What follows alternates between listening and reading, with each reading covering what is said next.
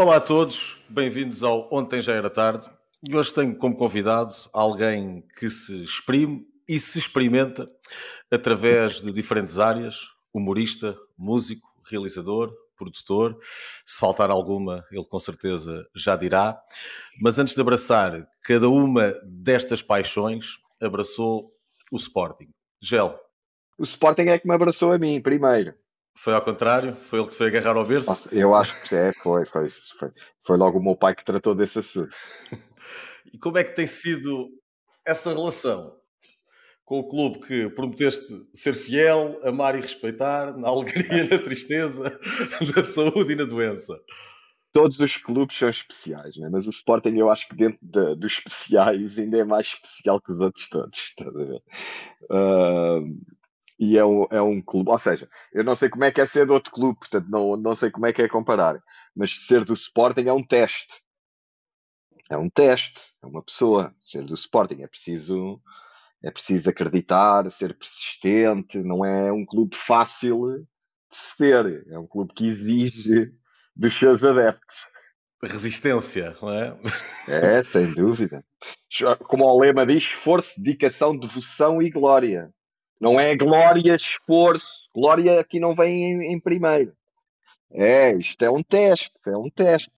Em relação ao, ao, humor com o futebol, eh, eu, eu lembro que tu tinhas um, um sketch no, no Vai Tudo Abaixo uh, com o teu irmão, que era um grupo de dois adeptos do Sporting que iam ver as modalidades todas, que acho que tinha um bocadinho a ver com aquela ideia do Sporting. Só, só, fizemos uma vez. É daqueles personagens que o pessoal tem na memória, mas foi uma coisa que só fizemos uma vez e aquilo ao todo, se tinha dois minutos, era muito. Foi uma vez que fomos ver o ping-pong, mas um, um ping-pong eh, quarta-feira à tarde.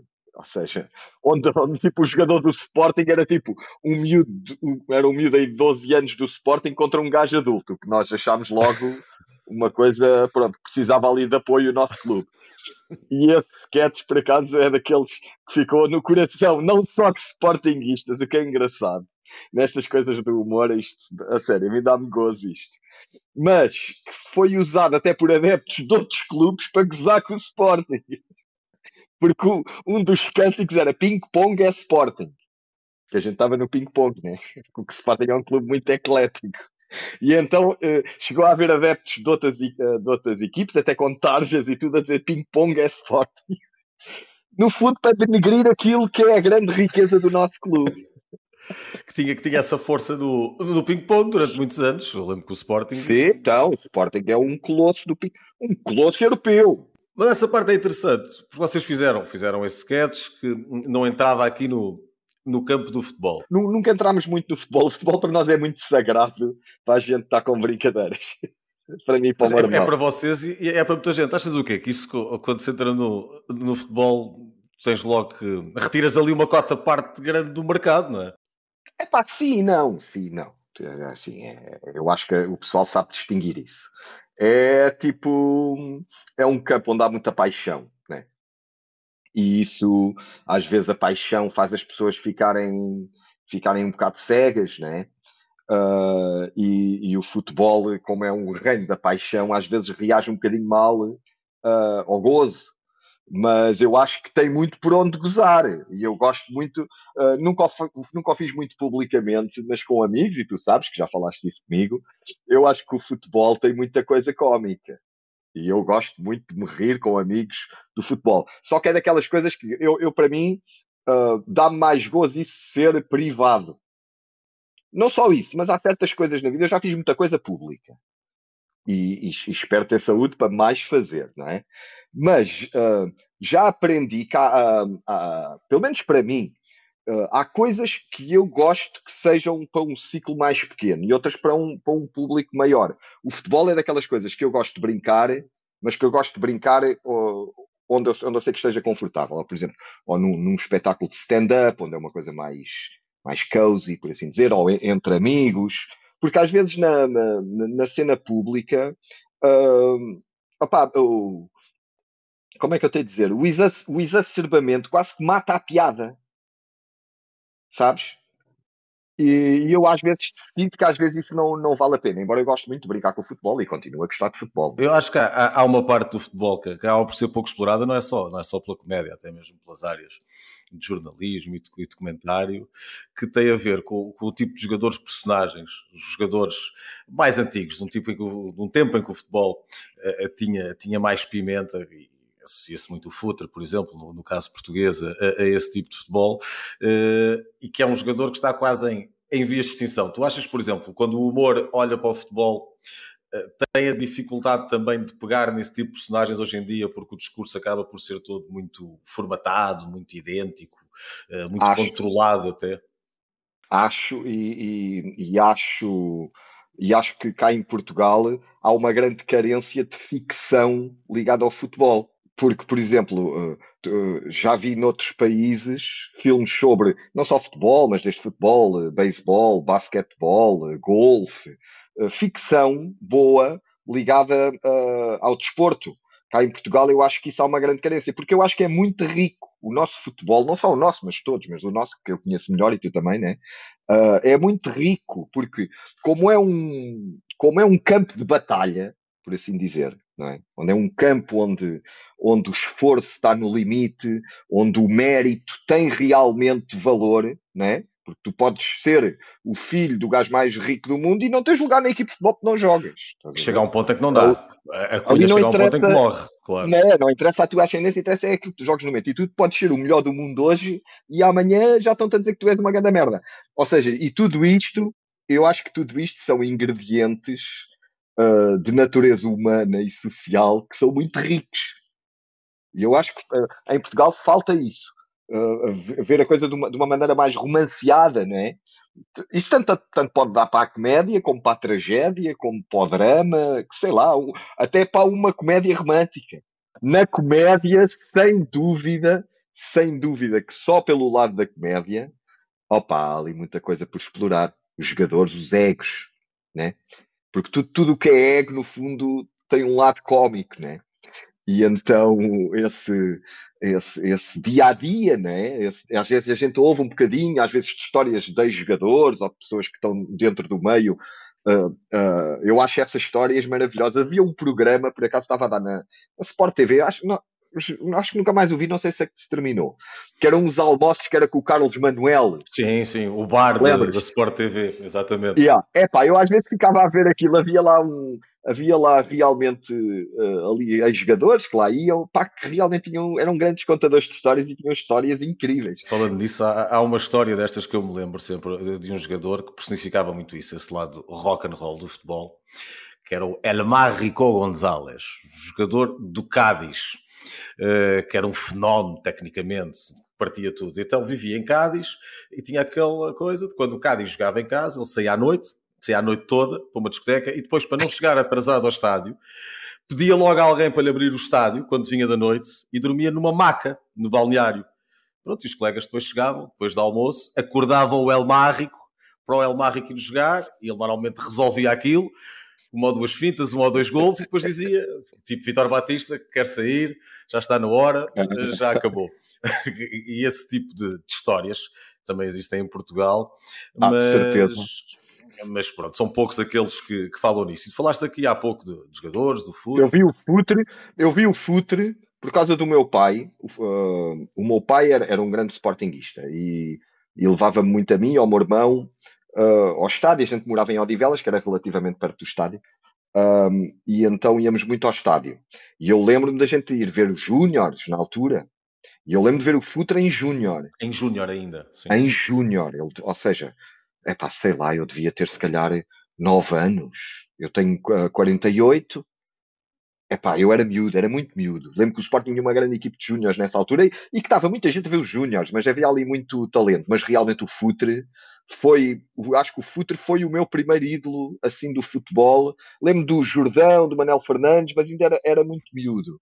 Mas o Futre, como acompanhou essa, essa a minha infância e depois a adolescência, uh, na altura era um jogador que me enchia as medidas, era um jogador fantástico. E, e tinha, e tinha toda uma toda uma atitude dentro, dentro do campo, dentro do campo. Sim, sim. Tinha uma parte cénica okay? quase também, não era? É pá, tinha, tinha. Era um espetáculo vê-lo. Aquilo era, era meio um bailarino também, né? E tu sabias que a bola ia para ali e ia acontecer qualquer coisa. É isso é o que acontece com, com os artistas também. Com os né? artistas, sim. Esperas alguma coisa de diferente. É, tu nunca sabes bem o, o que é que pode acontecer, né? Mas ele teve pouco tempo no Sporting, tu sabes, foi uma pena. Sim pronto, levámos ali uma ganda boca do, do Papa, né? O Papa não brinca. Eu vou-te contar uma história que me contaram. Eu não sei se é verdade, mas eu quero acreditar que é. E foi-me contada por uma, por uma pessoa que, tem, que, que é do Porto e, e que eu sei que já esteve com o Pinta Costa. Vou-te contar esta história do Pinta Costa que eu acho maravilhosa. Uh, então, uh, consta que foi assim. Havia um jogador que estava para ir para o Benfica tudo acertado para ele ir para o Benfica e vai o dia, vão buscar o gajo lá à terra onde ele estava a jogar, em Braga ou em Guimarães, ou quer que seja, e estão a levá-lo para Lisboa, ok? E a meio, o gajo para numa estação de serviço e está lá um gajo que, tipo, numa cena de casa de banho e tal, diz: Olha, não, tu vens, mas é para o Porto, que o presidente quer já falar contigo. Ok? Isto fica ali uma cena no meio da estação de serviço. Está ali um gajo que vira ao gajo, eles atravessam a autostrada, que o outro já tinha o carro do outro lado, arrancam. E, e, e devo dizer que este jogador era portista. Segundo me dizem, era um jogador que era portista do coração. E o gajo aqui naquela, presidente quer falar contigo, vamos embora. E os gajos levam o gajo para o gabinete do Pinto da Costa. O gajo entra no gabinete do Pinto da Costa. Está o, está o Pinto da Costa, ou seja, imagina, ele entra no gabinete, né, sozinho, e está, vê uma cadeira assim Virada de costas, vira-se o Pinto da Costa com um jornal na mão, pôs ao jornal, olha para o gajo e vai. E tipo, como se apanhasse um susto. Eu sei, ah, o que é que você está aqui a fazer? E o outro ficou assim muito espantado, estás a ver? E o gajo diz: então está aqui na capa do jornal que você vai para o Benfica e você aparece-me aqui no seu escritório. Oh, mano, eu acho isto maravilhoso. Eu, epá, eu não sei se é verdade, mas eu, eu quero acreditar que ele era, é homem para fazer isso.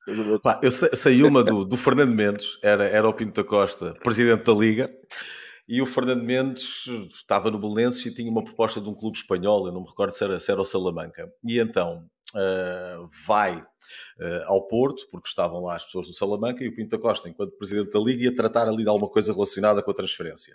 Então coloca os tipos do Salamanca numa sala, e isto foi-me contado pelo, pelo, Fernando Mendes, e está no livro que eu, uh, que eu fiz com, com ele. E começa a falar com o Fernando Mendes a dizer-lhe: então, mas tu queres ir para a Espanha, queres ir para aqui, não estás bem em Portugal, e dá-lhe a volta à cabeça, diz ele: não queres ficar no Porto, não queres jogar no Porto, em vez de ir para o Salamanca. E o Fernando Mendes perguntava: então, mas os homens, os homens deixam estar ali ao lado, que eu já lhes mando um cafezinho, uh, tu vais agora aqui assinar, depois vamos embora e depois diga alguém para chamá-los, para ir buscá-los para irem para casa. Olha esta outra. Uh, acho que há uns anos também me contaram: opá, isto vale o que vale, né? Uh, acho que um jogador do Porto foi apanhado em excesso de velocidade e, e é levado para a esquadra, mas alguém reconhece o gajo e alguém faz o, o telefonema e, e, o gajo é safo. Estás a perceber? E posteriormente, acho que o chefe dessa esquadra está com o Pinto da Costa e diz: Ó oh, oh, presidente, veja lá se controla lá o rapaz, é que ele ia muito rápido. E é o que ele responde assim ao meu amigo: ele se não fosse rápido não estava no Porto.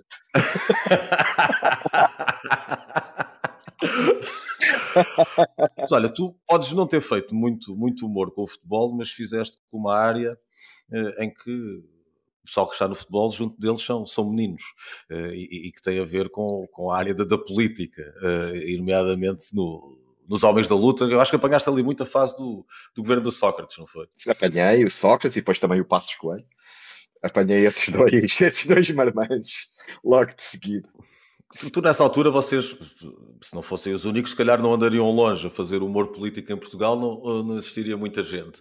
Uh, sentiste, e antes de irmos lá a, a, todas as partes que passaram com os homens da luta, as partes de rua, as partes com a polícia, com segurança, os comícios, mas tu sentiste alguma vez eh, pressões vindas do governo, fosse diretamente contigo ou fosse para os sítios onde trabalhavas, para os canais em que trabalhavas? Chegou a haver, chegou a haver uh, telefonemas e não sei o que, na altura que a gente estava na SIC, chegou a haver telefonemas, eu sei que sim. Eu nunca soube literalmente o que se passou e, e, nunca, nunca nos disseram nada. Ou seja, na SIC sempre nos deixaram andar, mas, mas tínhamos isso, sobretudo quando era na altura do Sócrates.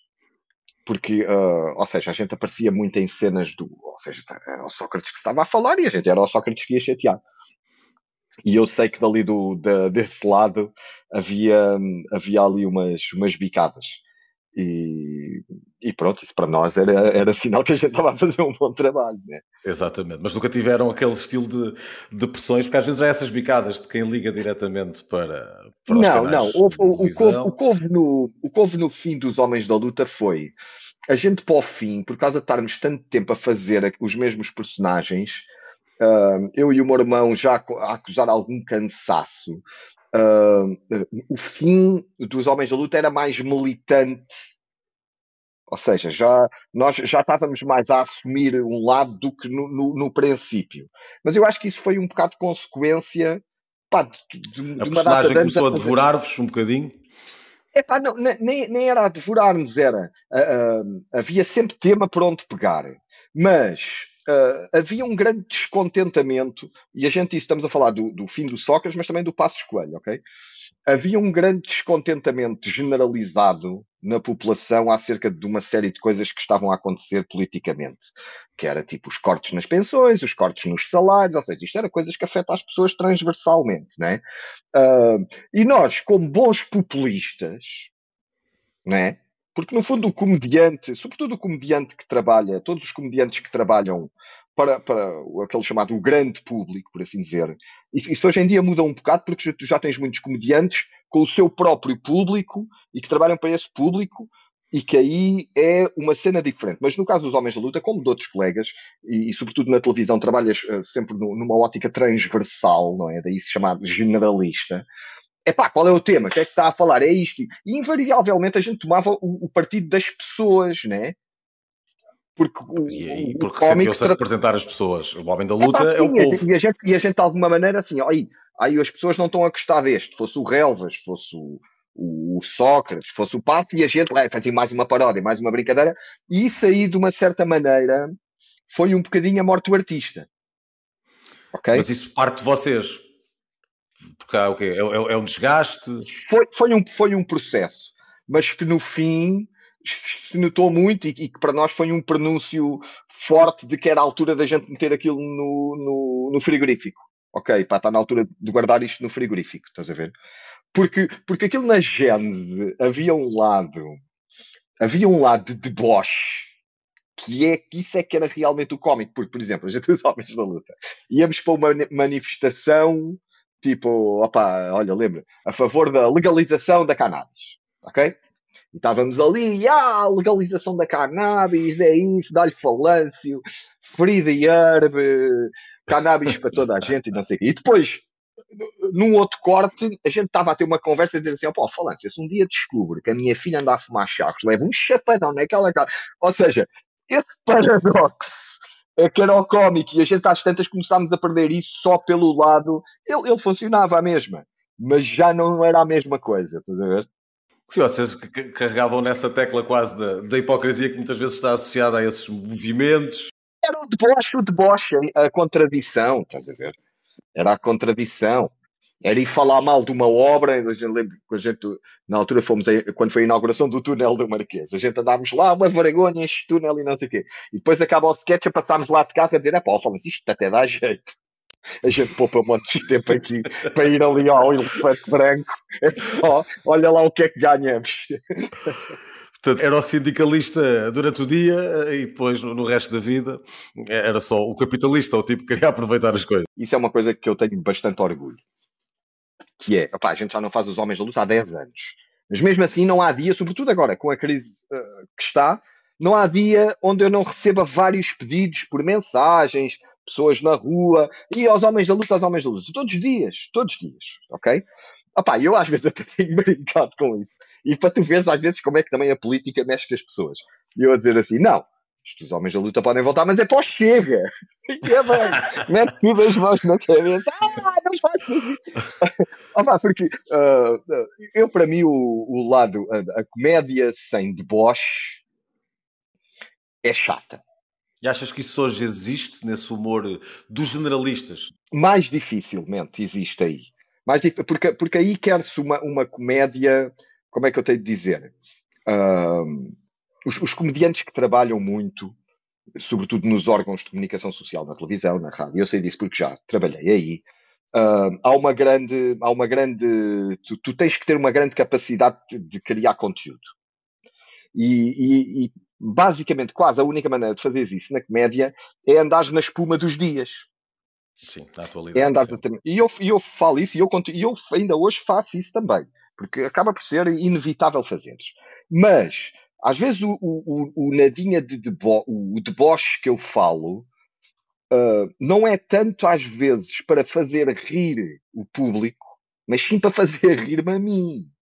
Pois, para tu ah, sentires ali também uh, algo que tu vias enquanto público, tu querias, tem que haver essa yeah, Ou seja, esse lado de deboche, que é, era tu, tu fazeres, ok, estou a falar do tema que vocês querem, não sei o quê, mas depois, no fundo, as pessoas, no, Ei, mas este cabrão está a gozar também com a gente. isso eu gosto disso, estás a perceber? Uh, isso para mim é que é o, o, tipo de humor que eu gosto. Há sempre uma pontinha disso de desdém, estás a ver? Mas achas não que acreditas em nada do deboche do, e, e, do desdém uh, não consegue ser posta em prática se alguém andar permanentemente a, a, acompanhar a atualidade? Qual é que é? Eu, para mim, estou fora do humor, era isso que eu te queria perguntar. Qual é que é a dificuldade Olha, é... de casar essas duas vertentes? É assim, uh, muita coisa, houve uma coisa que mudou muito desde que eu comecei a fazer comédia, que foi há 20 e tal anos, há 20 anos, 20 e tal anos, até agora. E, e realmente mudou tudo isto que eu vou dizer, que é Uh, hoje em dia, tu ouves a opinião e lês a opinião, ela está em todo o lado, de toda a gente. Ok? Quando eu comecei, não era assim. Quando eu comecei, tu, tu, havia menos órgãos, não havia YouTubes, não havia, não havia Facebooks, não havia nada disso. Né? E então, as reações que tu tinhas, basicamente, na rua, das pessoas que são próximas a ti, das pessoas que trabalham contigo, do, do, do da audiência, é pá, muita gente está a ver, estás a ver? Uh, era essa a reação que tu tinhas. E isso, parecendo que não, dava, eu acho que inconscientemente, mais liberdade. Percebes? Não estavas tão dia... preocupado com o que as pessoas diziam e escreviam ou tinhas uh, mais não, anos não, novos? Não existia, é, é porque, é porque hoje em dia existe, uh, entrou um novo fator que é igual para todos, para toda a gente, e que não tem só um lado negativo, tem também um lado muito positivo que é, de repente, toda a gente não é só um consumidor de conteúdos, mas também pode criar o seu conteúdo, seja uma opinião que dá, um tweet que escreve, uma fotografia que publica, tudo isto abriu-se os canais, né? E tu, uh, isso tornou, uh, isso tornou uma realidade nova que há mais reação. Quando tu na, na comédia mexes com assuntos sensíveis, é depois natural que as pessoas reajam também, né? E isso, de uma certa maneira, mexe com, ou seja, todos estes conceitos novos de politicamente correto, woke, podes dizer isto, não podes, tudo isto são consequências desta revolução que se passou.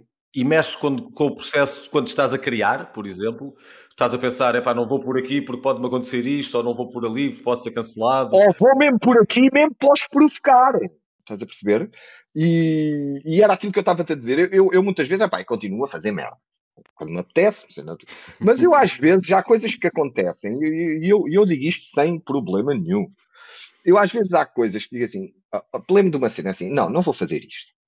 Tipo, o, o, possível feedback que eu terei disto não me compensa. As chatices que vais ter. Eh, é não me compensa. Não me compensa e eu, e eu, por exemplo, hoje guardo isso para o stand-up. Isso também é da idade. Eu guardo isso para o stand-up. Ou seja, refere-se ao Twitter, por exemplo, escreveres um tweet de, de, alguma coisa que se calhar não, não vale a pena, mas vale guardar aqui Não vale, ou, ou, ou, um vídeo que me apeteça, tá, uma merda aí, não, não vou. Guarde para o stand-up, porque aí é diferente, porque aí estás supostamente entre pessoas que vão para te ouvir as tuas barbaridades, não é qualquer um. Tem a mesma coisa, uh, como é que eu tenho a dizer? Pá, tu não vais para o meio dos no-name boys fazer piadas de lampiões. Podes ir. Claro, mas depois tens uma fatura, tens uma consequência. Exatamente. E, e, eu, acho que, eu acho que o futuro, o futuro da comédia, e isso já está a acontecer, o futuro da comédia é, é, é, essa, é essa rede privada. Isso é interessante, vai acontecendo na rede privada, mas ao mesmo tempo dá, é, significa um bocadinho a doença em que se vive, porque um humorista eh, que vai ao Twitter uh, está a fazer uma piada no Twitter, uh, como poderia fazer no stand-up, está a fazer uma piada no Twitter, só que não é visto como uma piada, ou seja, há quem não consiga separar naquele momento se é uma piada ou se é a pessoa que está a pôr cá Mas fora. essas polémicas com a, com, a, com a comédia, regra geral, são boas para a carreira do comediante. Há exceções, há exceções. Atenção. Porque, por exemplo, tu tens casos tipo o que aconteceu ao Louis C.K., por exemplo, mas isso, mas isso aí não tem a ver com uma piada que ele tenha dito, mas sim com um comportamento pessoal que ele teve, ok? Mas por outro lado, tipo, tu tens gajos como o Ricky Gervais ou o Dave Chappelle, que nos seus espetáculos dizem coisas bastante polémicas e que criam ondas de indignação, mas que depois, por outro lado, ajudam o business. Eu às vezes quando digo assim, ah, não, não, não vou dizer isto, é se calhar, ou seja, até, até em termos de carreira estou-me a prejudicar. Porque se calhar, ia bem, o que ele disse e tal. A cena é que eu, hoje em dia, eu penso assim, pá, a minha carreira não é o mais importante da minha vida. Compreendes? Não é o mais importante da minha vida. Percebes? E eu nisso, se calhar, é um handicap como comediante. Tanto que eu hoje em dia até, ou seja, embora faça uma stand-up, é uma coisa mais pequena, até os espetáculos que me chamam mais são espetáculos de música, onde, onde não há esse elemento sequer polémico, há só diversão e loucura, e tu sabes, já viste, uh, folia, etc. Eu, para mim, interessa muito mais hoje estar aí, nesse mercado também, nessa, nessa onda, do que às vezes estar aí, o que é que eu vou falar para eles ficarem todos coisa. Pá, às vezes pode acontecer e, e se tiver que acontecer, acontece. Mas mas guardo, guardo mais a cena do stand-up como uma cena, ok, agora vamos nos aqui reunir e vamos, vamos falar de outras coisas, percebes? Não, não sinto tanta necessidade, se calhar, porque já fiz muita merda no passado, também é, é verdade, mas não sinto tanta, hoje, hoje em dia, já não sinto tanta necessidade de ser gratuito, sabes? Já, já fiz isso, e ainda bem que fiz, e ainda bem que fiz numa altura não havia esta merda, graças a Deus. E outra não, porque de vez em quando ainda vem uma lá de trás, de vez em quando ainda vem uma lá de trás. Que alguém pega, olha, e as cenas com 20 anos e não sei o quê. E isso no futuro eu não estou livre disso acontecer, né? Tu tiveste a questão do Kevin Hart, por exemplo, que ficou sem poder apresentar os Oscars por uma piada escrita 10 anos antes ou uma coisa assim. Eu nisso estou, ou seja, eu estou sujeito a isso, como todos estão, que têm passado, né? Mas felizmente nessa altura onde eu fiz coisas mais gratuitas, nisso acho que fui afortunado. Uh, foi numa altura diferente desta. Eu acho que hoje em dia uh, requer mais coragem fazer isso. Ok? Porque os riscos são muito maiores, sobretudo em, início de carreira, não é? Porque imagina, aquilo que tu fazias com os homens da luta, ou que vai tudo abaixo, se calhar algumas coisas, se as fizesses hoje, morriam à nascença. É assim, eu, eu, acredito que as coisas, se calhar, até, até, podiam, até podiam ter mais impacto. Eu acho que isto é, isto, isto é tudo um bocadinho em, em termos de, de, de, de, linha de vida, né? Falo pela minha experiência. Uh, eu é, opa, fiz muita coisa, tive processo em tribunal, andei na rua com seringas, homens da luta, andei a apalpar, a apalpar homens a seduzir gajos das obras, Epá, eu fiz isso Carlinhos, tudo. Carlinhos, o machista gay. Isso está tudo filmado. Levei nos cornos, fui preso. Isso, eu fiz isso tudo, está tudo filmado. Eu não estou a dizer que não se deva fazer. Agora, para mim não faz sentido fazer isso outra vez. E ainda bem. E ainda bem. Estás a ver? E ainda bem, porque, opá, porque eu hoje uh, vejo. Uh, uh, epá, não sei, acho que o, o muito. Uh, estas redes, a gente ver-se todos uns aos outros, uh, trouxe mais ressabiamento. Havia uma inocência, havia uma inocência no facto de tu não ouvires as opiniões dos outros, que era bastante leve, sabes? Claro, isso tira-te peso da cabeça e tudo o resto. Não, e tens uma coisa que é o facto de arrumar-se tudo em grupos e, e, em subgrupos, que eu acho que muitas vezes as pessoas não pensam nisto, isto, isto interessa a quem manda ter aqui a malta todos uns contra os outros. Ao fim e ao cabo, tu hoje tens discussões que sobre racismo e o que é racismo, sobre machismo, o que é machismo, sobre toda esta questão que é muito levantada, por exemplo, nos Estados Unidos. Há bocado falavas do, do David Chappelle, com uh, a história toda e as piadas todas relacionadas com identidade de género, por aí fora. Uh, e, e, quando tu vês, está tudo aos gritos, não é? Estão todos aos gritos uns com os outros uh, no yeah. meio disto. E, Epá, e, e, não há tolerância nenhuma. E a comédia, como, como uma arte dinâmica que é, e que, que, também reage aos tempos, como todas, né? Uh, eu acho que nos últimos anos, e, e, também como consequência desta, deste aparecimento das redes sociais, das opiniões de toda a gente, das polémicas, etc., a comédia tornou-se mais, de uma certa maneira, mais reacionária. E quando digo reacionária, não estou a falar de esquerda e direita, estou a falar mesmo como, uh, hoje em dia, uh, a, a, a comédia é muito reação. Ou seja, passa-se uma cena na política, o comediante vai e reage ao que se passou o, o Instagramer não sei o quê fez um vídeo ridículo, vai o comediante e reage ao, ao vídeo ridículo. E está muito esta dinâmica, o, muito humor de observação também. Uh, e isso são, são modas, são fases. Não é o que eu prefiro. Eu prefiro uh, primeiro a personagem. Eu gosto do humor de personagem e isso desapareceu um pouco. Hoje em dia, a grande maioria dos comediantes está em nome individual assume-se como um comediante a nível individual e faz muito tipo stand-up comedy e por aí fora, e, e, e, deixou de haver tanta criação de personagens. Eu gosto de ser eu o ridículo. Ok? Eu gosto de e ser não eu. ridicularizares tu. E não ridicularizar o outro. Eu gosto, eh, eu gosto de ser eu o ridículo. De assumir em mim isso, esse papel, estás a ver? De, da coisa passa-se comigo, eu é que eu é que cometo o erro. Estás a ver? Eh, mas isso é uma questão de estilo e depois é, opa, é como na música, e depois há público para tudo, graças a Deus. Mas, mas há aqui o um ponto, há pouco falavas dos homens da luta, que, que a determinada altura tu como o teu irmão acharam que estava bom e que não continuaram. Hoje, enquanto público, estando do outro lado, tu achas que essa parte do, do humor político, não querendo tu fazê-la, mas há aqui um, um vazio, uh, algo por preencher? Fosse esse estilo ou outro qualquer, atenção. Acho que há. Acho que há sem dúvida, porque era aquilo que eu estava a dizer. Uh, uh, há muito o, o, humor político hoje em dia, e mais mainstream, é, é um humor político de análise, pós-facto. Né? O facto passa-se e depois o humorista vai analisar esse facto, dar-lhe ali o seu twist e, e, e, comentar sobre ele. Os Homens da Luta, a originalidade era que muitas vezes os Homens da Luta era o facto. Criavam muitas vezes a notícia. Exatamente. E, e, e, e, e, e, e, ias ias atrapalhar o momento. Criavas um embaraço, não é? Era, eu para mim, a, a, uma das minhas grandes inspirações na comédia é o emplastro.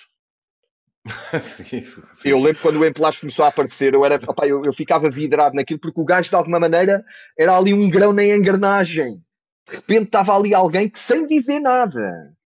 Mas de repente havia ali um elemento que mudava tudo. Para mim foi uma é grande inspiração. O na sala, não é? É, é, não dizia nada, mas, mas tu não conseguias olhar para mais nada, estás a perceber? E eu acho que isso, isso, isso há lacuna. Agora, mas uh, há, cenas, há cenas a acontecer, até mesmo em Portugal. Há pelo menos uh, dois, dois gajos que fazem cenas de rua que eu acho que têm, têm potencial, são interessantes, mas ainda têm potencial para serem ainda melhores. Um deles é um humorista do Porto chamado Pierre Zago. Sim, o Pierre Zago, eu vejo as coisas Pierre que ele faz. faz assim umas cenas de rua, pá, sim, gosto, sim, acho sim. que aquilo é inteligente. Com, umas frases, aquilo é inteligente, é, é bom. Também, também se arrisca ali um bocado. Gosto, gosto. e depois há um miúdo, está muito em bruto. E eu, e eu conheço há pouco tempo, chegou-me ao contacto nem aí há um ano, que é um Pedro Lourenço. Ok? Isto é, isto é um miúdo que faz um bocadinho aquela intervenção género como fazia o Carlos Afonso barra o Bondage Sim, sim, sim. Lembras? O gajo com um microfone, e um, com um microfone e um cameraman vai para os sítios e cria ali um bocadinho o caos. Uh, e, e, esse miúdo tem, tem saída, tem, tem muitas visualizações e, e, e sempre é ali, há ali frisson, estás a ver? Há aqui um ponto um, que, é, que, é, muito interessante em toda, eh, em toda esta parte do que tu vais fazendo e que acho que deve ser devem ser vocês a única banda portuguesa, e falo dos Kalashnikov, que abriram para o Rage Against the Machine. E eu lembro-me oh, disso, yeah. eu estava nessa live, foi a última vez que os Rage estiveram cá. Foi a segunda vez que estiveram cá e a última que estiveram cá. Uh, tu, tu, cruzaste com os Rage em algum momento? Sim, sim, atrás, sim, sim, sim, sim, Tive, não, só, não, só não vi o vocalista, o Zac La Rocha. O Zac La Rocha, tive, sim. Tive com o Tom Morello e tive com, com o Brett, que acho que é o baterista e o, e o, e o baixista também. Estavam ali um bocadinho no, no backstage, onde nós estávamos também. Nesse dia também estavam os National e os Gogol Bordello e os Kalashnikov, já viste? Grande line-up. eu vi os Kalash aí, vi os Kalash também, uma outra vez, foi a primeira vez, no Montijo. No Montijo, no, no, no, no, pavilhão no Montijo. Uh, que era engraçado. Os, os Kalashnikov tinham aquela, aquele culto pela guerra, claramente. E as duas personagens sempre tiveram uma coisa que era, era fácil, era identificável aquilo de que gostavam, uh, ou seja, uh, aquilo que estavam a defender, por mais descabido e provocador que fosse, como o caso dos Kalashnikov, com a guerra e com outras personagens, mas pelo menos havia ali esse, esse ponto em comum, ou seja, está ali um, um, amor declarado, uma paixão declarada, quase. Era, era, era, era. Isso era, isso, isso era, ou seja, isso mais uma vez, pá, criativamente era, era, era mais prático, porque uh, tu, quando tens alguém que sabe realmente o que é que quer, tu não tens o, o problema da folha em branco, né? Por exemplo, com os Kalashnikov, pá, havia sempre temas para mais uma canção, mais uma guerra, mais uma batalha, um massacre, uma matança. E mesmo com os Homens da Luta ou com o Carlinhos, ou seja, isso era um bocadinho facilitava, criar um personagem assim, facilitava-nos muito o trabalho. Uh, opa, não, não, não era outra razão. Eu posso, podia-me estar aqui a armar ao pingarelho a dizer e, os conceitos. Não, não, não era isso. Era tipo, a gente tínhamos encomendas, tínhamos que fazer meia hora de conteúdo por semana para a SIC Radical. Isto foi assim durante anos. E uh, as personagens ajudavam-nos a isso. Porque a gente, como não tinha, ou seja, a gente escrevia um mínimo, mas nós não éramos eh, argumentistas, nunca fomos, nós éramos entertainers, atores, músicos, barra maluquinhos, né? E então ter um personagem ajudava sempre a, o que é que vamos fazer hoje? E pá, o que é que vamos fazer hoje? A gente às vezes de manhã não sabia o que é que ia fazer à tarde. E olha, feira do livro, vamos lá com o Russo e com o vender as revistas Gina, bora, já. Lá íamos, mais um conteúdo tipo, o que é que se está a passar? Olha, hoje há uma manifestação dos bombeiros, bora, vamos lá com os homens da luta os personagens ajudavam-nos a, a gente chegar ao fim da semana com conteúdo, porque senão estávamos desgraçados. Os Kalashnikov havia sempre mais uma guerra, havia mais alguma coisa. Tu conseguias imaginar, por exemplo, ter os Kalashnikov no momento em que começa, uh, há cerca de um ano, um ano e tal, a, a guerra na Ucrânia? Uh, e como é que era aí ter os Kalashnikov? Terias a coragem para, no momento em que aquilo está a acontecer, poder fazer alguma coisa? Eh, agora não. Era aquilo que eu estava a dizer há bocado. Isto, isto pode soar boé, tipo, ah, de conversa de velho. Epá, mas é, é mesmo assim. Não te vou estar com merdas, sou teu amigo, não te vou estar com, com romances. Agora, nesta altura, não. Nesta altura, não. Eu acho que uh, as coisas têm o seu tempo. E, e nesta altura, uh, os, os, Kalashnikov, quando a gente criou os Kalashnikov, aquilo era um, a, a, primeira, uma das primeiras músicas que a gente fez dos Kalashnikov chamava-se George Bush Bin Laden One Love One Family. Okay? e estamos a falar, quando a gente criou os Kalashnikov, era em 2004, 2005, estávamos na guerra do Golfo. Aquilo era uma maneira da gente criar ali um sketch bacana, fazer um rock, mas de alguma maneira dar ali umas bicadas à cena da guerra, mas que era uma guerra que, pá, parecendo que não. Era, era mais um bocadinho distante. mais. Era, é isso, estás a perceber? Isto pode parecer um bocado frio dizer isto, mas era isso. Hoje em dia está tão presente, eu acho que poderia, poderia fazer sentido dar um concerto de Kalashnikov quando acabasse esta guerra.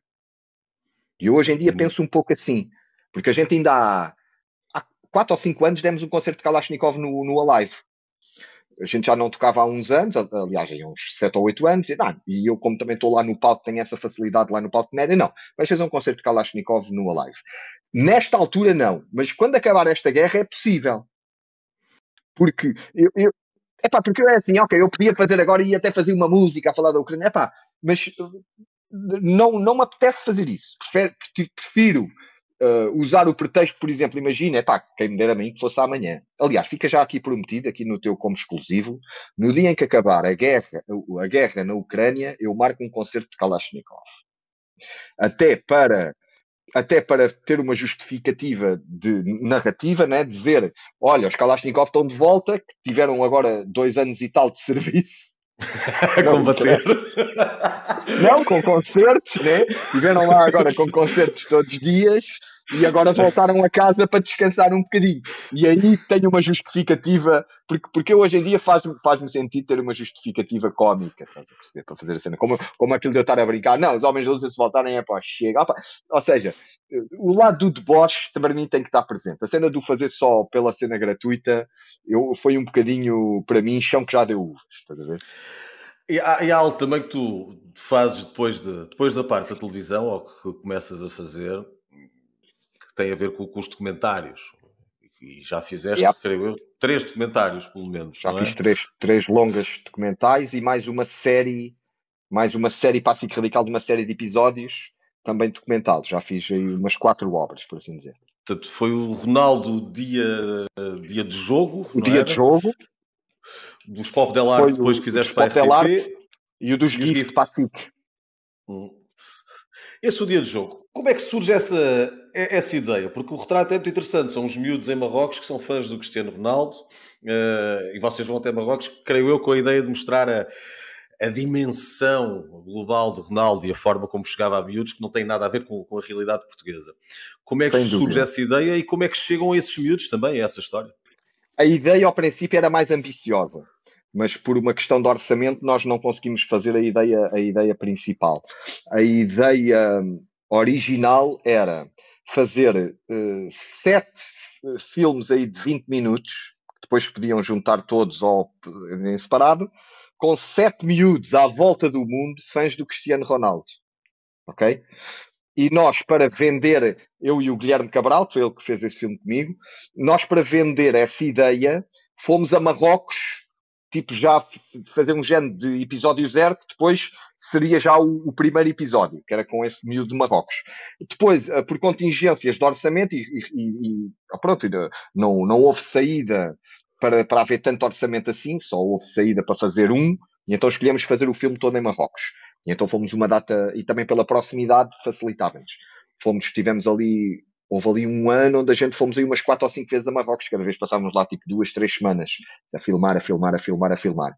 Depois viemos aqui, editámos e vendemos à SIC. Foi um trabalho que me deu muito gozo fazer. Uh, foi um trabalho que uh, financeiramente não correu bem financeiramente perdi dinheiro. Mas em termos de gozo pessoal, se calhar foi dos trabalhos que mais gozo me deu que eu fiz até hoje. Uh, porque porque eh, tive tempo. O contacto também com outra cultura, com os miúdos. Sim, mas, mas, é, é, mas tive, recompensa. Mas tive tempo. Eu vinha de uma, de uma, de uma vida, na, nessa altura, de uma data de anos com Homens da Luta, uma cena bué, intensa, de todos os dias ter que estar a inventar uma cena e a fazer e sketches para a rádio e concertos e programas de televisão e não sei o quê.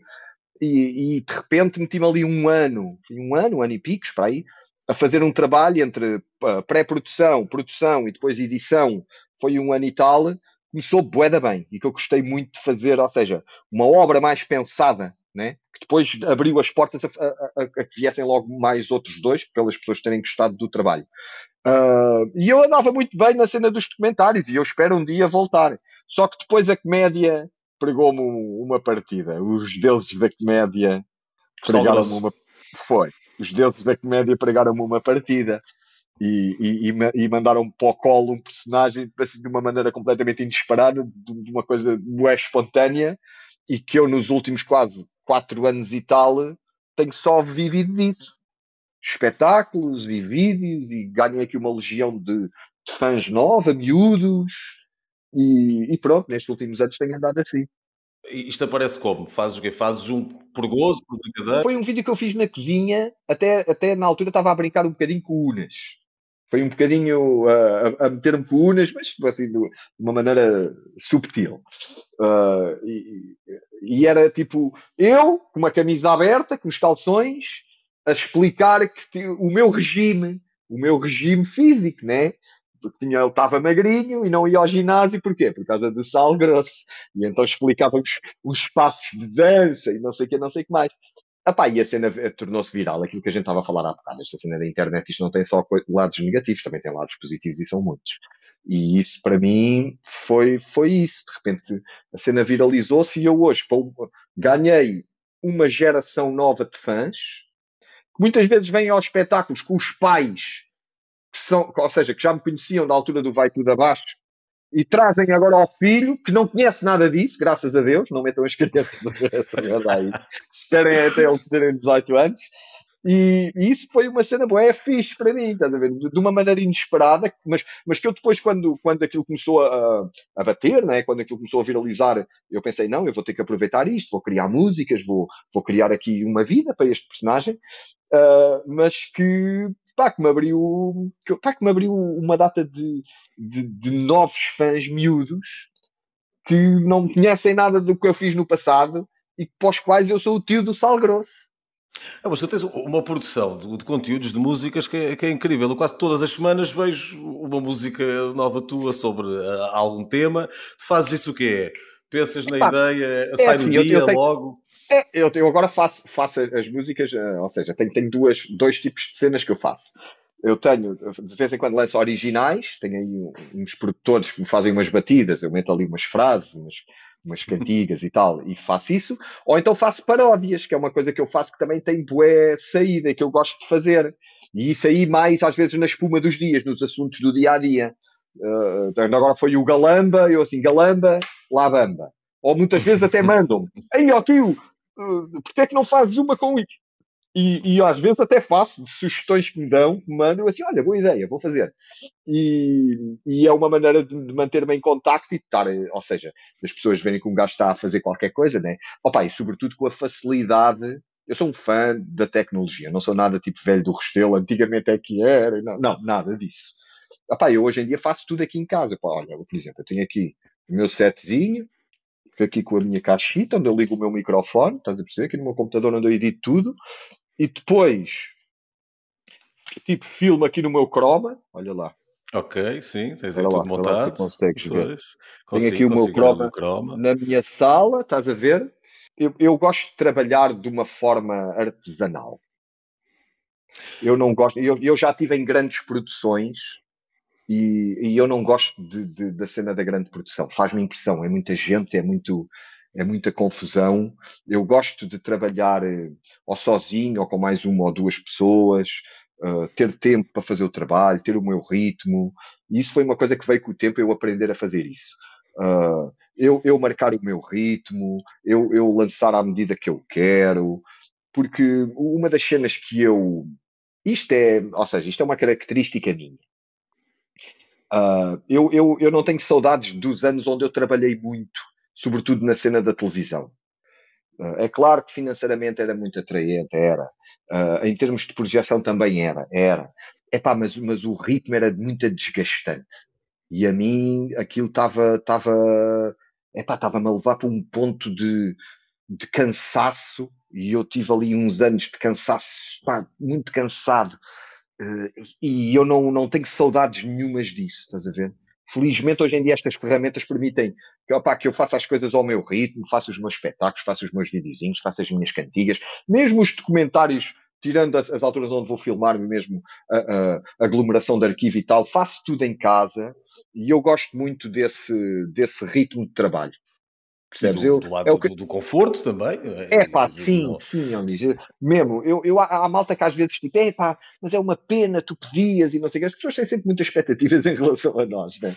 Mas, mas, eu, mas eu, eu realmente, se houve coisa que, que aprendi foi opá, a ter o meu ritmo, ter o meu tempo, faço as coisas como eu quero e isso para mim não tem preço. Tinhas agora a oportunidade, imagina, tinhas a oportunidade de fazer um documentário com o Cristiano Ronaldo, com ele. Ok uh, que já teve um, que deves ter visto. Sim, sim, sim, sim. Como sim, é que tu pegavas na história do, do Cristiano Ronaldo para não ser uma coisa que se vê por norma nos, nos documentários de jogadores de futebol? Ou seja, só aquela coisa, 20 pessoas a falar muito bem dele e uma série de imagens dos melhores momentos, e isso é o comum que se vê uh, nos jogadores de futebol. Como é que tu humanizavas mais a história para lá do ídolo, para lá do, do mito, para lá da, da super estrela? Eu, uh, eu acho que a, a, a, única abordagem que eu, para mim, achava realmente interessante fazer nesta altura com o Cristiano Ronaldo, porque aquele documentário de vida, eu acho que é interessante, esse documentário para fazer. E ele ainda, e ele, e ele, e ele ainda está para ser feito, porque o outro que foi feito não é, não é bem um documentário. Opa, estamos a falar, por exemplo, uh, eu, para mim, um dos melhores documentários que eu já vi uh, foi aquele documentário do Michael Jordan o, o Cristiano Ronaldo podia fazer uma cena destas, mas daqui a uns anos. Agora ainda não, porque ainda não acabou. Daqui a uns anos, como fez o Jordan. Uma cena apanhada assim, eu acho que isso era bastante interessante. Ou então, eu com o Cristiano Ronaldo, o que eu gostava, o que eu acho que era mesmo fixe de fazer, e isso, se calhar, mal ele acaba a carreira, dava logo para fazer isso. Que era um género de mockumentary. Onde houvesse um lado de um lado a gozar, ou seja, para as pessoas aí, mas isto é mesmo verdade. Ou seja, um bocadinho como era o The Office. Mas eu acho que era difícil convencê-lo. eu acho que era difícil. Eu acho que era difícil. Mas eu acho que esse podia dar. Agora, o, o verdadeiro documentário de carreira dele, ele está para ser feito e eu acho que vai ser. Eu acho que vai ser. E, e, e eu, se, se pudesse ter alguma coisa a ver com isso, era para levá-lo para o caminho como foi o do Jordan. Porque o do Jordan eu acho que está uma obra-prima.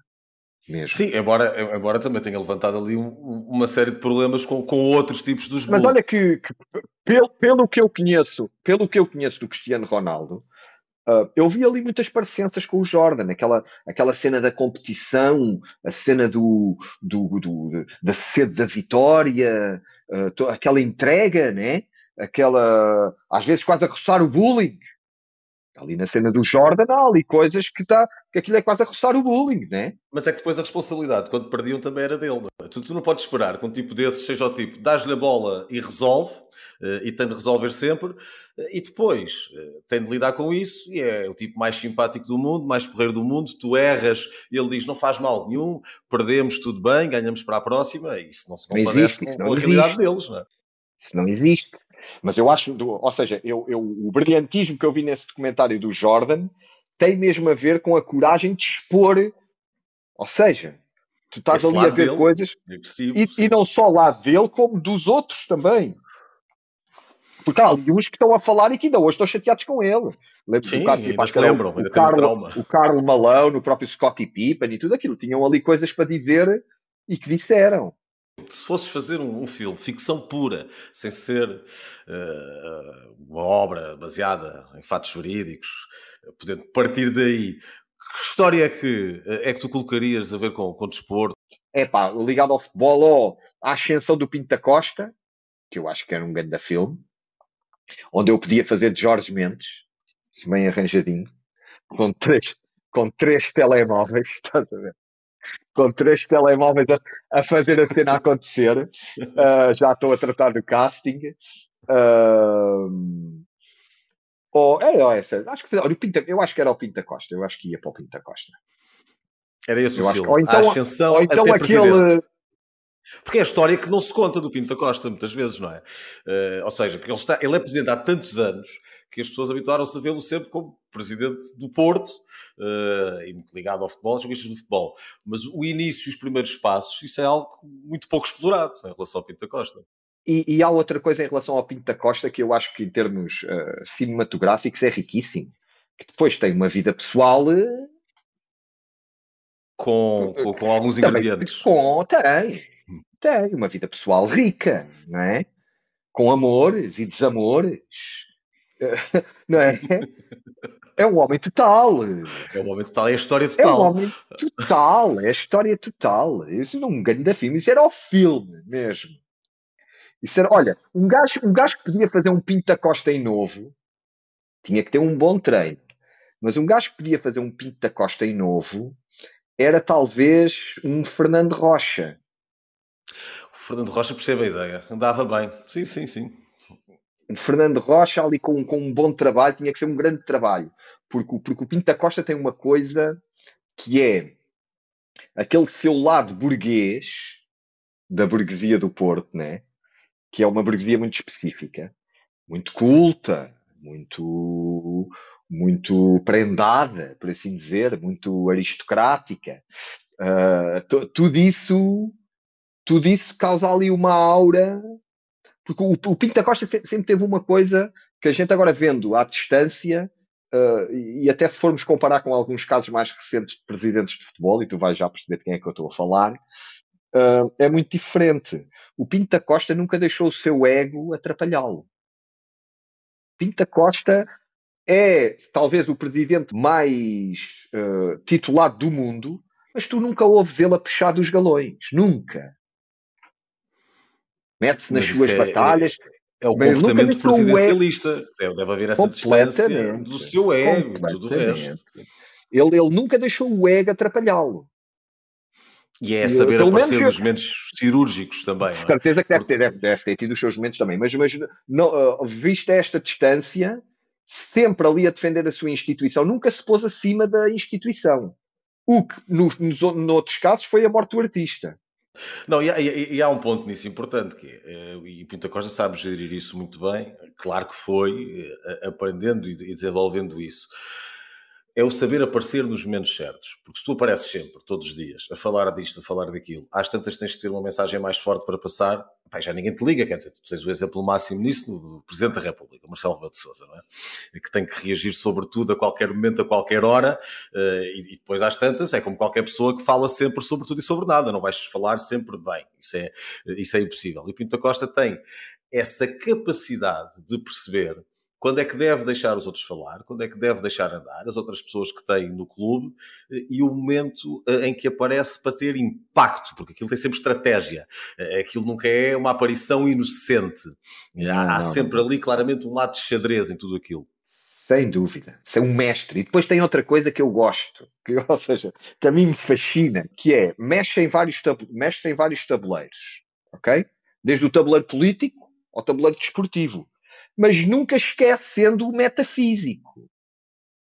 Porque compra o jogador, está com, se calhar, uma palestra, ainda chama o árbitro à sua casa para dar uma palavrinha ao árbitro, senta-se com o político ao jantar, mas depois ainda liga ao bruxo.